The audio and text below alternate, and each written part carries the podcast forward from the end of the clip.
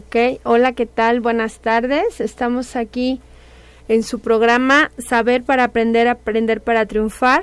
Mi nombre es Alejandra González del Centro de Integración Juvenil de aquí de Salamanca, que aquí en Radio Esperanza nos dan este espacio maravilloso para poder compartir información que nos sea de utilidad en nuestra vida diaria, sobre todo para prevenir situaciones de alto riesgo. Y en esta ocasión pues los invitamos a que nos sigan a través de las diferentes redes sociales que tiene, que tiene Radio Esperanza, a través de Spotify, de Facebook, también eh, suscríbete a nuestro canal de YouTube, danos un like, pero también activa la campanita para las notificaciones para que te lleguen nos puedas seguir en Radio Esperanza 961 FM. Y por qué no, si esta información te sirve, pues comparte los videos con tus familiares, con amistades, con tus compañeros y compañeras de trabajo. Y el día de hoy vamos a tocar un tema por demás importante y que desgraciadamente va a la alza, la cuestión de las conductas suicidas. El 10 de, de septiembre es Día Mundial de la Prevención del Suicidio justamente y entonces por eso es que hoy en este espacio que es tuyo vamos a tocar este tema y también saber que el consumo de sustancias pues es uno de los factores de riesgo que incrementa esta conducta. Y para eso tenemos a alguien que es experta en el tema, que sabe de salud mental y que eh, es un gusto tenerla eh, nuevamente en este espacio radiofónico, la maestra María Elena Becerra Espinosa, que es la directora del Centro de Integración Juvenil de Salamanca, también eh, forma parte del Colegio de Psicólogos de Salamanca y es terapeuta familiar, entre otras formaciones que tiene. Bienvenida, María Elena. ¿Qué tal? ¿Cómo estás, Ale? Un gusto estar aquí en Radio Esperanza nuevamente. Eh, nos ha tocado estar del otro lado conduciendo y también ahora de invitada. Y pues un gusto también estar contando con la gente que está siguiéndonos por Facebook, por otras redes sociales y que estamos aquí a través de, estos medios. Tenemos también por acá CIJ. CIJ, un saludo a todos aquí estamos a la orden para poder comentar pues sobre este tema que es, efectivamente importantísimo ahorita.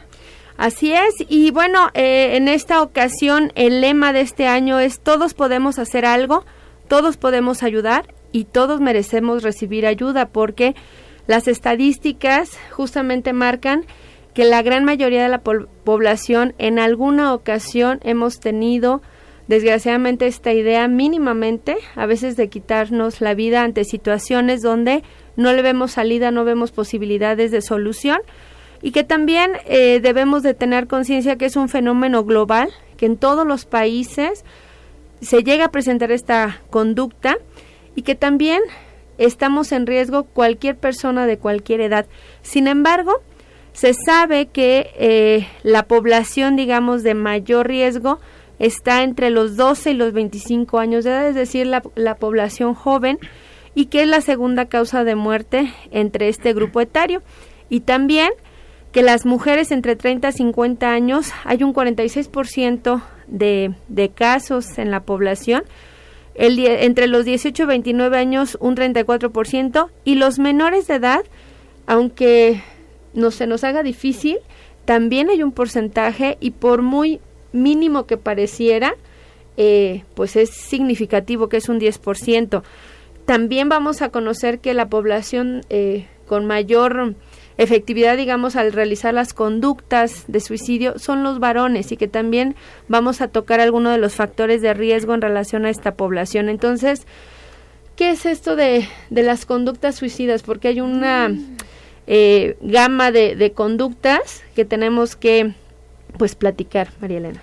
Pues hay una serie de conductas, efectivamente, muchas eh, pudieran parecer desapercibidas, eh, no están consignadas incluso como tales, pero podemos darnos cuenta de que hay personas que de repente tienen eh, algún comportamiento arriesgado en donde pueden perder la vida. Por ejemplo, personas que no usan un equipo de protección sabiendo que andan en las alturas o en peligro de explosión, etcétera. Ese tipo de cosas que pues pasan así, son, son conductas que podríamos llamar suicidas. Y entre otras, ¿no? Este, manejar a muy alta velocidad, no tomar precauciones, eh, andar sin cubrebocas, por ejemplo, puede ser una conducta también. Pero no nos vamos a enfocar en eso, sino las que oficialmente conocemos como una conducta suicida son las que pueden llegar a eh, tener como resultado la pérdida de la, de la vida intencionalmente por parte de la persona. Así es, y también en estas conductas se sabe, eh, la Organización Mundial de la Salud, algunos institutos de salud mental, justamente hay una clasificación de esas conductas, ¿no? Que eh, tal vez, como bien dices, eh, no no son potencialmente no tenemos la intención consciente de quitarnos la vida, sin embargo, se hacen esas conductas que ponen en riesgo justamente este valor tan preciado, pero también hay ocasiones en que hay pensamientos, hay frases que se explicitan y que si no tenemos como información al respecto, pueden pasar desapercibidas y después cuando se consuma esta conducta, decir, es que no o sea, no daba señales, nadie se dio cuenta. En realidad sí. Y que justamente la idea es reconocer esas señales y que van desde esos pensamientos hasta la consumación. Entonces, ¿cuáles serían esa, digamos, clasificación de niveles de la conducta suicida? Pues primero eh, hacer énfasis en la definición del término, ¿no? Suicidio. Suicidio es tener una intención de eh, terminar con la vida propia, de eh, autoinfligirnos, por ejemplo, algunas heridas con esa finalidad y también estamos hablando de personas que, eh, muchas de las personas, la mayoría de las personas en algún momento de su vida han tenido esta, este pensamiento, ¿sí? Los pensamientos pueden llegar en cualquier edad de la vida eh, como parte de una posible solución ante situaciones que nos pasan, ¿no? Conflictos, enfermedades, eh, cambios repentinos en nuestro estatus de vida, etcétera. Y dependiendo de la edad es como se van pensando estas, estas situaciones, pero Así como hay gente que no nunca lo ha pensado o no se acuerda haberlo pensado, hay otras en las que se empieza a generar como este pensamiento, ¿no? ¿Qué pasaría si yo no estoy? Eh, todo se resolvería si yo no estuviera. Eh, ya no sentiría tanto dolor, tanta molestia, tanto enojo. Ojalá me muriera, ¿no? Ese es como el pensamiento. Pero después de aquí pasamos a otro tipo de grado de intensidad, por decirlo así, en donde estamos haciendo una ideación. La ideación ya nos conduce a eh, estar como maquiavelando ya el plan este, de, una posible fecha y qué tal si empiezo a regalar mis cosas. Son, se va aumentando de intensidad y después de la ideación la gente puede hacer el acto, ¿no? Intentarlo y se le llama ya este, pues un intento de suicidio, por supuesto, hasta que se llega al final en donde las, las personas que afortunadamente son las menos, pero no por, por menos cantidad en la cifra no nos preocupe, eh, si llegan a consumar el suicidio, ¿no? O sea, ya tiene resultado. Algunas personas a la primera lo intentan y lo logran, algunas otras intentarán más veces y no lo logren, qué bueno. Pero esto que comentas es muy importante porque, pues de repente se quitó la vida y no sabemos por qué. No sabemos por qué es una frase muy utilizada, eh, sobre todo por las personas cercanas, porque finalmente no tenemos la idea de cómo a alguien se le ocurrió quitarse la vida, ¿no? todo parecía tan normal, tan, tan cotidiano, pero en realidad hubo ciertas señales que nos pudieron haber indicado, pero estábamos ciegos, teníamos una venda en los ojos. Y ha pasado muchas veces que hasta que la persona ya no está, entre familiares y conocidos empiezan a platicar, no, pues con razón eh, me encargó a sus hijos, con razón andaba preguntando sobre pistolas, con razón y entonces empiezan a hacer ya todo un argumento de, ah, entonces creo que sí avisó, de alguna manera. No es que nos haya avisado, a veces sí la persona da señales, pero como no se llegan al interlocutor, pues ni modo, proseguimos con el plan porque no hay esa como cercanía, vínculo, comunicación incluso. Y a la mera hora, eh, pues se llega hasta el acto y, ya no pasó nada con, con, una prevención, ¿no? Así es, y al momento de estarte escuchando también eh, me viene a la mente esta parte donde nos da miedo hablar de la muerte y nos da miedo a veces, tal vez lo detectamos, tal vez no nos checa el discurso o algo nos prende el foquito de que el, discurso nos está hablando de que no era algo no era como tema de la persona estarse despidiendo, encargando a los hijos, deseándonos para bienes en la vida. Y de repente empieza a hacer estas frases, pero, y algo tal vez nos dice, nos da cierta emoción, las palabras del otro, de la otra, pero nos da miedo preguntar de manera directa si en algún momento le está pasando algo eh, o incluso si ha pensado en, en morirse o en quitarse la vida, ¿no? Y entonces eso justamente provoca que cerremos el tema y no demos la posibilidad de que tal vez en ese diálogo se abran otras situaciones que en acompañamiento se puedan eh, pues dar solución. Sí, es un tema muy delicado porque lo más frecuente es que cuando nos enteramos de una situación así, sobre todo nos enteramos con alguien cercano.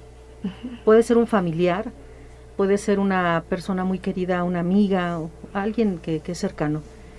Si la persona nos comunica disfrazadamente o explícitamente que se quiere quitar la vida, pues la primera reacción es como la negada, ¿no? Y después como, ¿qué le digo? ¿Qué le digo que le ayude? Y en ese que le digo que le ayude es cuando podemos cometer también pues muchísimos errores porque pues no le ayuda en nada a alguien decirle que, se sienta mejor. Eh, échale ganas. Échale ganas. es como me duele una cosa muy profundamente físicamente hablando y pues este como decirle que no te duela, o sea, no funciona. Y entonces pasamos del nervio de, de decir a veces lo que no debemos hasta el hasta ahí se queda la conversación y vámonos, o sea, ya no hacerse cargo porque pues da miedo. Imagínense que alguien de ustedes, un hijo le dice, dice, es que yo ya me quiero morir. Eh, también existe esta confusión de si no me compras tal cosa, este, pues yo me voy a suicidar. Y entonces el padre de familia de repente dice, no, es que está llamando la atención, también es una cosa de montaje y hay una línea tan delgada que cómo la podemos identificar. Ahorita vamos a hablar de ciertos factores que nos pueden dar señales. Así es, María Elena, porque justamente a veces el, negarla genera que se vuelva una bola de nieve y que nos aplaste. Y que esta parte de decir, bueno, tal vez nos quiere chantajear, tal vez sí, pero eso está diciendo algo, ¿no? Algo en el vínculo, algo en la situación que me está queriendo chantajear con eso justamente. Entonces no puedo dejarlo de lado, no puedo dejar de, de darle atención a esto y si yo no puedo, por el nervio, porque me duele, porque me angustia, también justamente por eso estamos los profesionales de la salud mental, donde lo importante es que busquemos ayuda. Al final les vamos a dar también una serie de, de números donde ustedes pueden acudir, llamar por teléfono y pedir justamente una orientación. Así es. Y hay dos formas de prevenir eh, la conducta suicida. Una es la que detectemos a tiempo todas estas conductas que, que nos dan el indicio de que alguien puede cometer un suicidio, como en el corto plazo, ¿no? Mediano a corto plazo.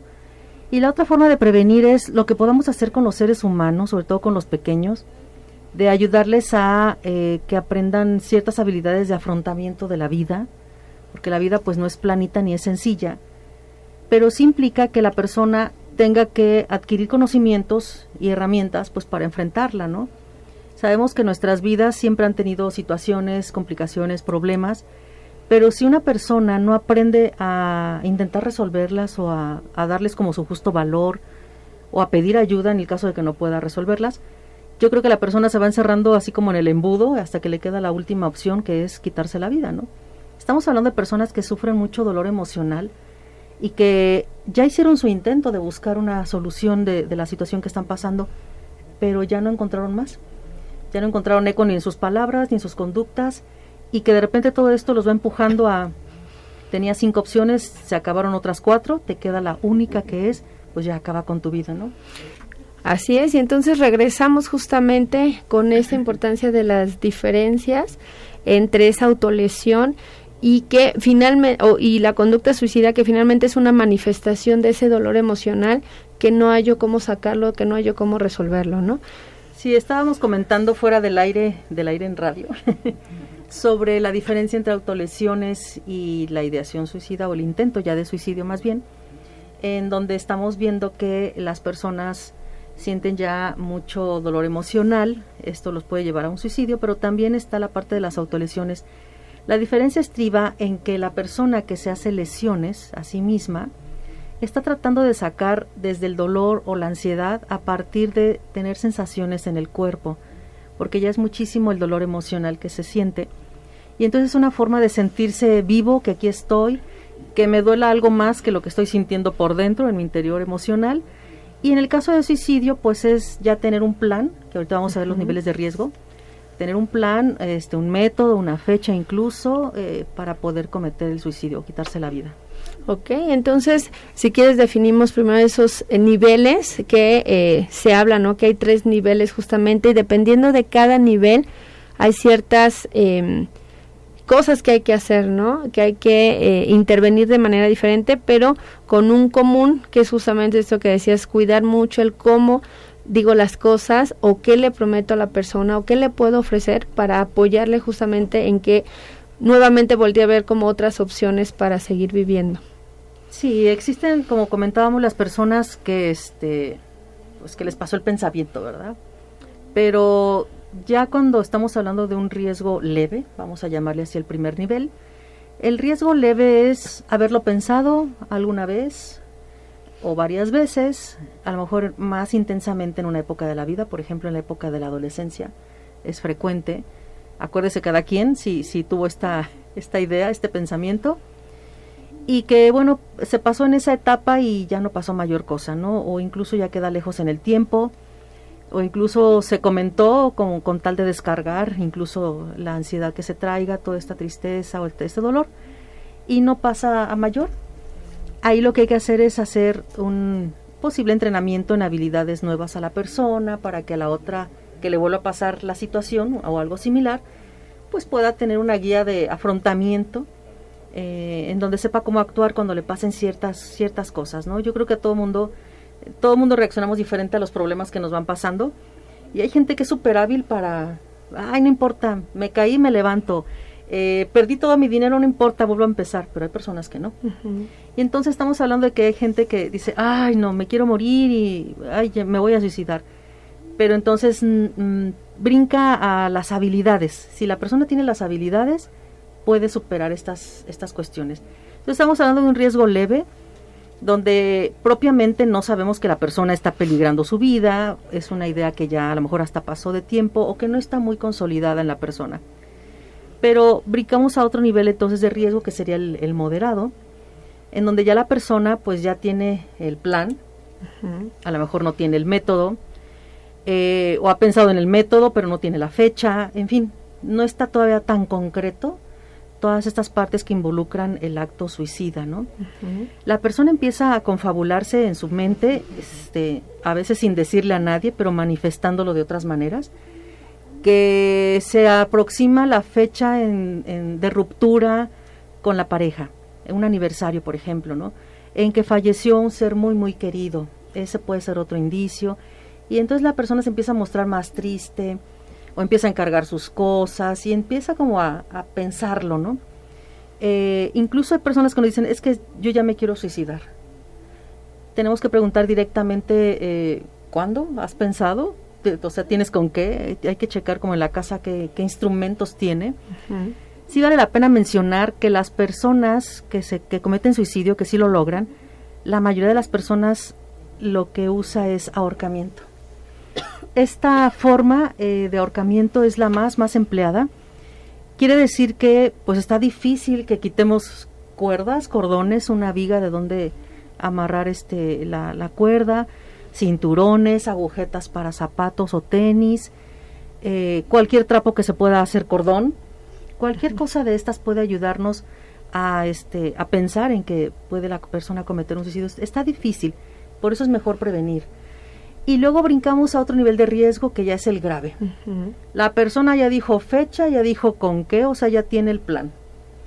Cuando se vayan mis papás, cuando mi esposa no esté, eh, cuando mis compañeros de trabajo este, me dejen solo, ya está todo el plan.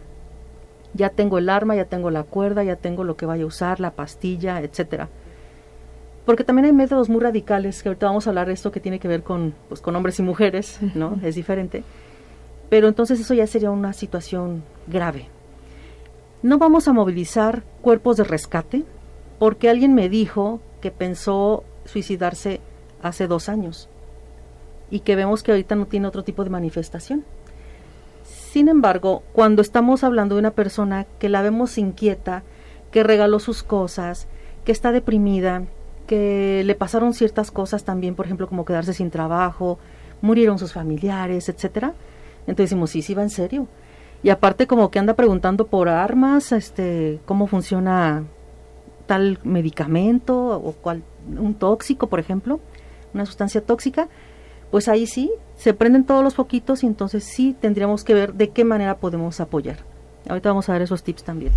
Así es, Mariana. Entonces, qué importante poder detectar justamente esos niveles de riesgo y tener como la información de qué hacer en ese momento. Y como bien decías, a veces no podemos perder tiempo en hacer una llamada a los servicios de rescate o esperar a que a que lleguen, si nosotros tener la posibilidad de hacer algo, de comentar, de compartir, de escuchar, sobre todo es esta parte de escuchar, por qué lo quieres hacer, qué necesitas, eh, qué te ha llevado a esto, como justamente para que la persona empiece a ver otras posibilidades que ya se le cerraron.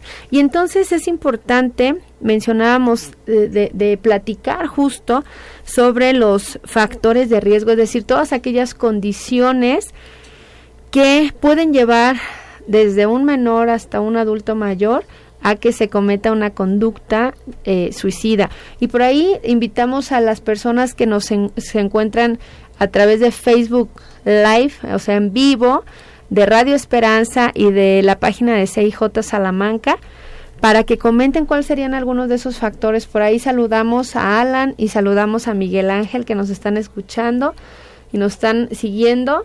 Y si no me equivoco, del otro lado está Joel Mendoza, que siempre está aquí pendiente de eh, el programa. Entonces, ¿cuáles serían esas situaciones, esas conductas, esas condiciones que elevan la posibilidad de que una persona eh, tenga ese riesgo? Y decías, ¿no? También que es diferente en hombres que en mujeres, María Elena.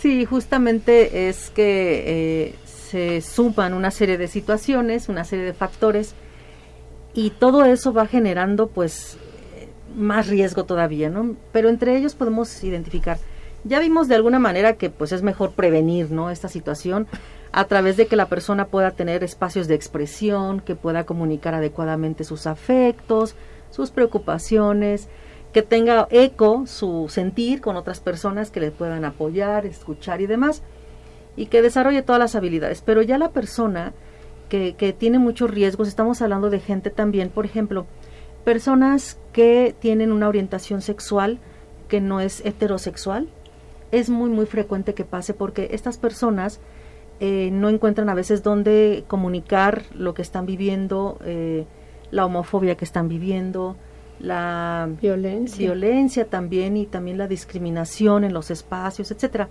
Es gente que de por sí todos tenemos problemas, se le añaden extra los problemas a estas personas. Pues sí está muy en riesgo las personas que, tienen una orientación diferente a la heterosexual, nombrando la heterosexual como la, heterosexualmente normada, como la, oficial que, que tenemos todos, pero que para las personas este, no puede haber alguna otra orientación diferente más, ¿no? Y entonces, eh, cuando las personas también, aparte de esto, consumen, por ejemplo, sustancias, es muy, muy frecuente que las personas que consumen bebidas alcohólicas, principalmente, u otras, estén más en riesgo de cometer un suicidio. ¿Por qué? Porque las drogas el alcohol también actúan en la parte frontal del cerebro, van limitando el control de los impulsos, la capacidad de decisión y otras funciones superiores que evitan que en los cinco sentidos pues la persona se cuide un poquito más o pueda reflexionar, encontrar otras soluciones. Entonces el consumo de sustancias también es muy muy importante. Otra cosa también es que si vemos hemos visto que las personas están en un cuadro constante de depresión y o ansiedad, pues esto también puede aumentar el riesgo. El estado de ánimo es muy, muy importante, pero imagínense una suma de estos factores.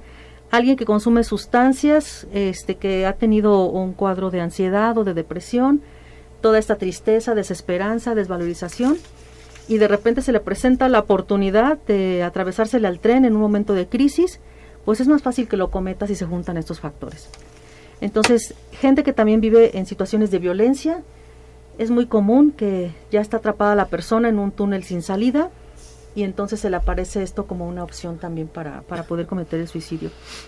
Estas personas entonces estarán más en riesgo porque también pueden haber visto o conocido, no por herencia filogenética, sino por socialización, por aprendizaje social o familiar, que las personas de su comunidad, alguna por ahí, pues esa fue la forma de que solucionó sus conflictos, sus problemas. Y entonces pues le pasa también aparte la idea de por qué no, por qué no hacerlo yo también. Y es una serie de factores que tienen que ver con lo social, el ambiente social, cómo se percibe, si se percibe violento, sin oportunidades, eh, no voy a encontrar este, condiciones para un trabajo, ya estudié una carrera pero pues no veo claro, no encuentro trabajo de lo que yo estudié, o estoy en un lugar que me da constante frustración y aparte un ambiente familiar que esté caótico, que no sea eh, comprensivo, que no escuche, que no sea eh, apapachador, por ejemplo, ¿no? Eh, todo el mundo necesitamos que pues alguien nos escuche y nos diga pues una palabra de aliento, ¿no? Y qué mejor que sea nuestra familia, pero si es todo lo contrario, le sumamos estos puntitos de riesgo a las personas que, que tienen el mayor riesgo de suicidio. Y también de manera individual, pues esta incapacidad a veces que se tiene, estas herramientas que decíamos o habilidades para enfrentar la vida, que no siempre las alcanzamos a desarrollar. Ahorita estamos viendo generaciones, luego les llaman generaciones de cristal, porque es así como no lo toques porque se rompe. Estamos este, a veces también ante, ante niños y adolescentes que eh, les queremos hacer todo, los adultos, y entonces en qué momento la persona va a aprender a solucionar sus cosas. En el momento en que la persona se queda sin los ayudantes, pues claro que se quiere morir, se le va todo ahí. Si no eh, tiene oportunidad un joven o un niño de interactuar con otras personas, de resolver y negociar conflictos con sus amiguitos, eso pasa en la escuela, ¿no? Ahorita, ¿qué está pasando con los niños en su casa, ¿no? que no están desarrollando esas habilidades, pues las tiene que desarrollar. Los que tienen hermanos ahí también se aprenden muchas cosas pero también este, permitir que la persona aprenda a resolver conflictos de la mejor manera le ayuda muchísimo a solucionar. Entonces, si esa persona crece sin estas habilidades, pues se le cae el mundo en el primer problema que exista fuerte, ¿no? Eh, hay gente que se ha querido suicidar porque no saca un 10, porque sacó un 9, ante la exigencia de un ambiente familiar súper estricto, súper rígido, exigente, como también personas que eh, reprobaron una materia, que perdieron todo el dinero de, algo, de una colegiatura, por ejemplo, que para muchas personas pudiera parecernos que no es importante. También perder cosas que, que tengan que ver con nuestros vínculos emocionales. Si yo no tenía tanta comunicación, no sé, con mi familia, pero pues lo tenía con mi mascota, ese era mi vínculo, yo lo cuidaba y etcétera, y de repente se puede morir la mascota, pues obviamente que va a ser un duro golpe para la persona pero siempre hay que estar tratando de desarrollar estas habilidades para que la persona controle sus impulsos, pueda eh, tener estrategia, vislumbrar nuevas opciones de vida, de solución de problemas y que pueda también expresarlos adecuadamente por el derecho inherente que tenemos como ser humano. Así es, Marilena. Entonces, justamente, querido público, es importante tomar nota de que si identificamos que tenemos o que alguien cercano eh, tiene estas conductas, como platicó hace un breve resumen, de depresión, de consumo de sustancias, de esta parte de, poca tolerancia a la frustración, de que está en un ambiente sobreexigido, de este inadecuado manejo de emociones eh, y que a su alrededor tal vez se han presentado algunas situaciones donde ya ha habido suicidio, bueno, todo esto incrementa la posibilidad y es importante el que pidamos ayuda. Tal vez no hemos identificado eh, esa ideación o ese intento o esa el vislumbrar que alguien eh, esté con esta intención de, de quitarse la vida, pero si hay una serie de factores, es importante tal vez acercarnos y orientar o sugerir que vayan a algún lugar donde justamente se les pueda apoyar para resolver como como esos diferentes conflictos o esos pequeños problemas o esas pequeñas crisis que de no ser resueltas justamente se empatan, se, se colapsan y nos hace esta bola de nieve que nos puede llevar justamente a esta sensación de tener un túnel sin, sin, salida. ¿no? Y entonces, eh, pues tenemos que también trabajar sobre la prevención. Decíamos, esta parte es sumamente importante, es, es vital para que pues no estemos en este momento con estas situaciones de crisis y hablabas justo de qué estamos haciendo. Yo cuando dicen lo de la, eh, la generación de cristal, me, me molesta un tanto porque de repente es como si esta, esta generación fuera responsable como si hubieran nacido defectuosos, digamos, y entonces cuando pobrecitos. El medio no fue propicio para que desarrollaran habilidades. Exactamente, cuando más bien es, yo me cuestiono, yo como adulta, ¿qué estoy haciendo para que esta generación esté tan frágil, no? Y entonces también tenemos que tomar responsabilidad, ¿qué estamos haciendo como adultos eh, para generar esa fragilidad? Y justo es importante reconocer estos factores de protección. ¿Qué son esos factores de protección? Esas condiciones, esas circunstancias, esas conductas, ese manejo de emociones que nos lleva a tener elementos para resolver pequeñas crisis y que nos, no nos exploten en las manos. Entonces, por ejemplo, no por nada se presenta más eh, con el resultado exitoso del suicidio, por ejemplo, en varones. Tiene mucho que ver con el, la diferencia en el entrenamiento social que tenemos entre hombres y mujeres. El que, por ejemplo, las mujeres o las niñas tengan más oportunidad de chillar cuando quieren chillar, de expresar lo que están sintiendo, etcétera, sin que se les sancione tanto, por ejemplo, como a un niño.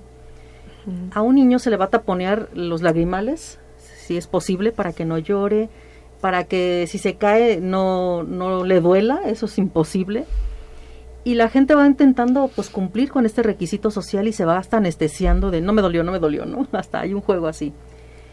Y qué, qué chistoso que a la larga de los años, en esta gente joven que tú mencionas, en la estadística que está cometiendo el suicidio, pues que realmente sean los chicos los que sí cometen el, intentan el, el, suicidio y lo, lo logran. Consumen. Ajá.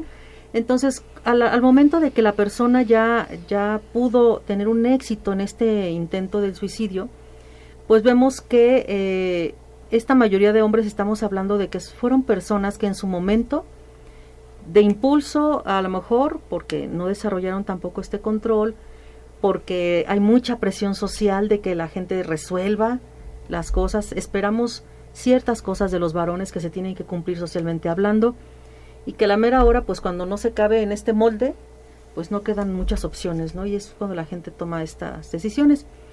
Si estamos hablando también de, varones, también es casualmente la estadística en consumo de drogas los que más tienen un consumo.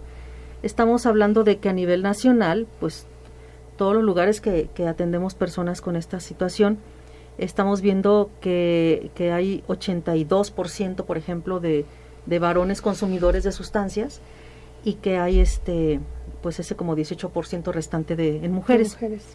¿Por qué? Porque estamos muy permisivos o porque estamos muy empujadores a que la gente consuma sustancias, principalmente hombres. Entonces, si sumamos el consumo de sustancias en hombres más la el poco espacio que tienen donde ellos se puedan expresar o escuchar los problemas que tienen, de repente es como hombre tú tienes que resolver, no ni te quejes, ¿no? Si se juntan todos esos factores, estamos hablando de personas que es más fácil que cometan un suicidio. Entonces, una forma de prevenir es evitando tanta diferencia o estas diferencias en el, en el desarrollo de los niños y niñas, así tan diferentes, tan polarizados, en cuanto a la expresión de sus problemas, de sus afectos, de sus sentires, que siempre hay una escucha. A veces la escucha es la mamá, pero por ejemplo con el papá no, por lo mismo. No tienen un eco las palabras de los hijos con el papá, el padre varón, porque se dirigen más con la mamá, porque la mamá tiene la facilidad, puesto que para eso este, pues nos enseñaron, ¿verdad? Entonces la gente va y platica con la mamá y la mamá tiene que hacer una traducción de los sentires, que no va a ser igual, ¿verdad? Con ese teléfono descompuesto, se lo va a tener que traducir al papá y ya, ya le llega filtradito. Entonces, podemos abrir más canales de comunicación para que la gente exprese desde que están niños y desde que están niñas con los padres varones, con las mamás, o sea, las mujeres, que haya un ambiente también lo más sano posible de, pues sobre todo de escucha, porque de repente es eh, la familia del no se puede y pues no se puede, este, estamos mal y eso no tampoco, no alcanza para esto y la gente se va desmotivando y dice, bueno, pues entonces que si se puede, nada, ¿no? Pues ya para qué sigo, ¿no? Entonces, esto tiene que ver mucho con esta eh, enseñanza que se tiene a nivel social de cuestiones que tienen que ver con a lo mejor con un machismo a veces, a lo mejor con, poca información, a lo mejor con poco interés, que eso sería más grave, pero toda la población tiene que estar enterada de que el suicidio no se comete así nada más de, de hoy para mañana, se le ocurrió, hay factores como estos que se pueden ir checando y evitando. Y entre otras señales también, bueno, pues ya habíamos platicado esto de la persona la vemos diferente, se cambió su comportamiento, ya no le gustan las cosas que le gustaban antes y se va abandonando incluso en su aspecto físico, en su limpieza y decimos, la persona está en riesgo. Esas ya son las señales. Atender esta situación antes de que pase al intento o a la ideación del suicidio, pues yo creo que ya bajaría muchísimo las cifras. Ahorita estamos teniendo aquí en el municipio campañas porque pues justo el 10 es el Día Internacional de la Prevención de la Conducta Suicida, pero toda la semana y desde las, las semanas últimas de agosto, pues estamos en campaña todas las instituciones. Cualquier persona que tenga duda, que esté sospechando o lo que sea, se puede dirigir a cualquiera de las instituciones que están aquí en Salamanca y les pueden eh, les podemos orientar. Si tienen otras dudas, si quieren hacer una llamada, porque pues las instituciones tenemos un horario de trabajo, pero también existen números en donde están 24/7 personas expertas en, movilizar lo que se tenga que hacer para apoyar a alguien que está dándose cuenta de una persona que quiere cometer un suicidio. Así es, entonces es importante justamente atender eh, esta posibilidad que tenemos de fortalecer esos factores de protección, identificarlos de riesgo, pero entonces no quedarnos como en la queja, no quedarnos en, pues así está la, la población o así estamos en esta condición, sino preguntarnos justamente qué podemos hacer para fortalecer estas eh, condiciones o estas situaciones que nos podrían eh, dar la posibilidad de no solamente disminuir o prevenir la conducta suicida, sino una serie de conductas justamente que nos ponen en riesgo. Por eso existen varias actividades. Eh, los menores tienen que jugar, los niños y niñas tienen que jugar el juego es una parte muy importante que usa el ser humano cuando está chico para poder tratar de inventarse un nuevo mundo, fantasear con una solución, eh, interiorizar lo que está pasando en el exterior para poderlo manejar. Y va a echar a perder, por supuesto, como todos lo hicimos, pero el juego es muy, muy importante. Limitar en un niño eh, el juego, o sea, que no juegue, eh, ya le estamos limitando el desarrollo de ciertas habilidades. Claro, si tiene que estar en clase, pues no va a estar jugando. Pero limitarlo me refiero a que no permitir que se dé el juego. Si hay que buscar que el niño descargue juego y no en un artefacto o dispositivo móvil. Los juegos, como los hacíamos antes, nos ayudaban a desarrollar habilidades corporales, de negociación, de camaradería, de trabajo en equipo, de respeto, de un montón de cosas que, que se van reforzando con nuestros compañeras, nuestras compañeras y compañeros Ahorita con la cuestión del confinamiento, pues es complicado, esta parte, pero no hay que perderla de vista. El juego en los niños y que tengan un espacio abierto de confianza donde puedan ellos expresar lo que les está pasando. Si el niño se acerca y tiene un problema y espérate que voy a lavar el traste, o espérate a que llegue tu papá y el papá ya llegó cansado, o espérate, pues ya, ya perdió el efecto, ¿no? Es como cuando nos dan un premio, nos ganamos un premio y nos lo dan dentro de un año, pues como que ya no, ya, perdió el chiste, ¿no? O, que tal vez podemos decirle, ¿no? Tal vez hay una situación que es eh, necesaria atender en ese momento, pero sí como incluso voltear a verlo o a verla y decirle, ¿verdad? O sea, me es importante lo que me quiere decir, pero dame 10 minutos, 15 minutos o ahorita este que nos sentemos a comer o en la nochecita nos sentamos a platicar pero que realmente demos como ese espacio, ¿no? No que se nos vayan pasando y pasando y pasando y que justamente se genera esta conciencia de, pues no es importante, ¿para qué lo hablo, no? Sí, y que no se nos olvide. que no se nos olvide. Si lo dejamos para más al ratito, que no se nos olvide. Entonces, esa es una forma de ayudar a los menores a que, pues para que estas nuevas generaciones, pues no se vuelvan de esto de cristal que estamos hablando, ¿no? Que encuentren formas de solución que si no las encuentran pidan ayuda, esa es también una habilidad, que tengan los espacios donde los expresen, que aprendan. También es importante todas estas actividades que recrean al ser humano. Eh, si alguien encuentra una vocación en lo artístico, en lo deportivo, por ejemplo, ¿no? En lo cultural, pues echarle las ganas a la persona para que ahí tenga esas formas de expresión eh, que van a ayudar a la gente a que pues que baje su, su nivel de angustia, a que sepa que tiene un gusto, a que sepa que hay cosas nuevas que va a aprender. Pero alguien que está con puertas muy cerradas, pues su red se va difuminando y a la hora que quiere caer por un problema, pues no hay nada que lo soporte, ¿no? Lo sostenga. Así es, entonces justo es esta parte de no minimizar eh, como estas habilidades que a veces solamente nos limitamos así, es que tiene que ser inteligente y la inteligencia la asociamos con conocimientos o conocimientos de español, matemáticas, todas estas ciencias exactas, pero que también hay una gama de, de habilidades y de conocimientos que nos pueden permitir generar justamente la creatividad, que la creatividad tiene que ver con inteligencia, tiene que ver con la posibilidad de crear una serie de alternativas ante incluso un problema o como bien decías, o, eh, nuevos escenarios, nuevas formas de divertirme. Al estarte escuchando, me, me recuerdo como esta dificultad que existe en, en los niños y niñas de esta, de esta época donde es que me aburro. Y cuando nos dicen eso a los papás es como, ¡ah! como si entráramos en pánico de, ¿qué, o sea, ¿qué tiene que te aburras? Y qué bueno que te aburras porque eso permite justamente que empieces a generar ideas de poderme divertir de otra manera y no solamente con un artefacto digital, ¿no? Y, está llorando, ay, que no llore, pues es parte de la vida llorar.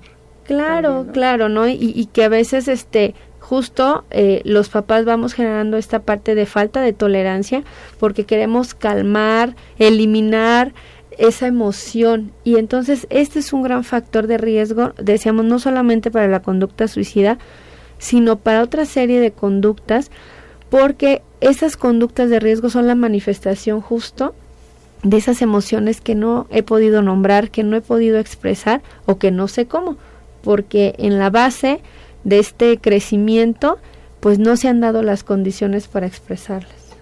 Sí, hay que recordar que eh, cuando los hijos llegan a las familias, a las parejas, pues les toca entrenarlas, o sea, dotarlas de las habilidades que necesiten para la vida, para el resto de su vida. Y se tiene muy poco tiempo, la gente tiene aproximadamente 10, 15 años, si no es que menos, este, para poderle brindar a ese ser pequeñito eh, todo lo que necesite, o sea, ya tiene que ir con el combo completo de habilidades para que en el momento que se empiece a desprender por su propio desarrollo personal de la familia, pues ya tenga los elementos básicos. De repente este, escuchamos a los papás, es que yo le dije y no, no hace caso, ¿no? No importa, no dejen de decir. No dejen de decir porque ya a los veintitantos así, ah, pues ya lo que me enseñaron en mi casa va a empezar a hacer efecto, ¿no? Y más cuando ya tienen sus propias familias ellos. Pero mientras no tenemos que dejar de hacerlo, tenemos que estarlo promoviendo, desarrollando, estar muy al acecho de qué le falta a mi hijo para poderle empujar las habilidades que ya tiene sobre todo, no fortalecer las que ya tiene, no inventarle así como el super niño, ¿no? Exacto, y esta parte también como de, de conocerlo, como bien dices, pero también de no, algo que yo me doy cuenta en la consulta de familias es, tenemos diferentes lenguajes, códigos de lenguaje, y esto también está siendo como un grave problema porque a veces eh, los adultos somos tan rígidos de que queremos que los niños o los adolescentes hablen el lenguaje que nosotros hablamos y difícilmente tratamos de escuchar y de entender como esos códigos de ellos.